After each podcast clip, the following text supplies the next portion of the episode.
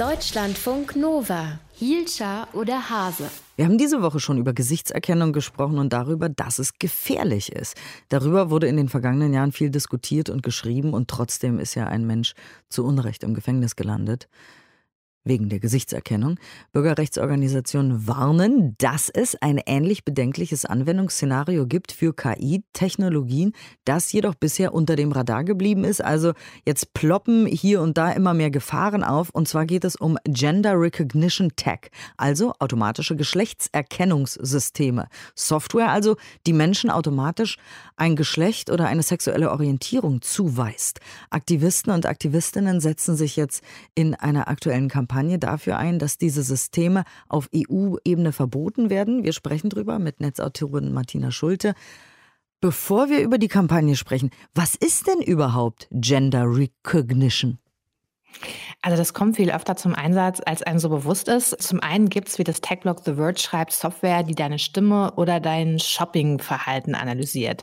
Und dann wird dir automatisch ein Geschlecht zugewiesen. Also kaufst du zum Beispiel Tampons und Kleider oder hast du eine hohe Stimme, dann bist du eben eine Frau. Am häufigsten findet sich Gender Recognition aber als Unterfunktion gängiger Gesichtserkennungssoftware. Also fast alle kommerziellen Gesichtserkennungssysteme von Firmen wie Amazon oder Microsoft bieten eben die Erkennung des Geschlechts als Standardfeature an. Also kurzes Haar deutet auf Männer hin, Make-up eher auf Frauen. Ähnliche Aussagen werden aufgrund der Knochenstruktur oder der Gesichtsform getroffen.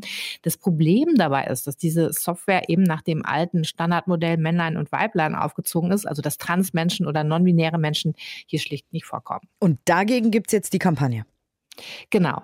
Und äh, die kommt zu einem ganz interessanten Zeitpunkt, wie ich finde, denn die EU will ja, wir haben ja gestern Morgen darüber berichtet, den Einsatz von Systemen zur künstlichen Intelligenz reglementieren. Bisher können Unternehmen in puncto KI ja weitestgehend machen, was sie wollen.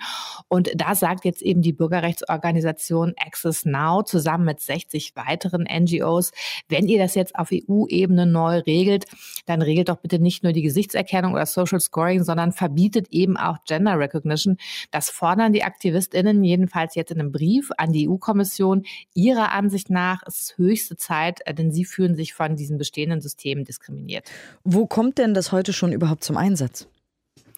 Also ein Beispiel, das wir in Zukunft noch viel häufiger sehen werden, sind digitale Leuchtreklamen, die analysieren, wer steht denn da jetzt gerade an der Bushaltestelle, Mann oder Frau, und dann wird den Wartenden eben passgenau Werbung vorgespielt. Dann gibt es digitale Orte, die zum Beispiel Girls Only sind, wie zum Beispiel die Social App Giggle, die ist nur für Frauen. Da wacht dann eine künstliche Intelligenz über den Zugang. Du musst dann ein Selfie hochladen und das wird dann halt analysiert. Rein kommst du eben nur, wenn die KI dich als Frau erkennt erkennt. Auch bei Marketingaktionen, also auch sogar hier bei uns in Deutschland, ist äh, Gender Recognition Tech auch schon zum Einsatz gekommen. Wo denn? In Berlin, also vor zwei Jahren, gaben die Öffis von der Berliner BVG am Equal Pay Day weiblichen Fahrgästen an einem speziellen äh, Ticketautomaten vergünstigte Tageskarten und 160 Euro Rabatt auf ein Jahresticket. Und dazu scannte eben der Automat das Gesicht der Kundinnen und Kunden und ordnete ihnen auch ein Geschlecht zu. Und diese Technologie könnte jetzt eben, sagen die AktivistInnen, künftig auch angewandt werden, um zum Beispiel den Zugang zu Umkleiden oder zu Toiletten zu regeln.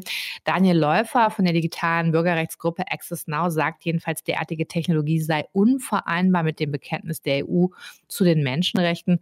Ob diese Kampagne jetzt Erfolg hat, werden wir ab nächster Woche sehen, denn dann wird die EU ihre Vorstellungen zur KI-Reglementierung vorstellen. Die Technik an und für sich ist weder gut noch böse. Sie ist nur das Instrument. Dankeschön, Netzreporterin Martina Schulte. Deutschlandfunk Nova. Hielscher oder Hase?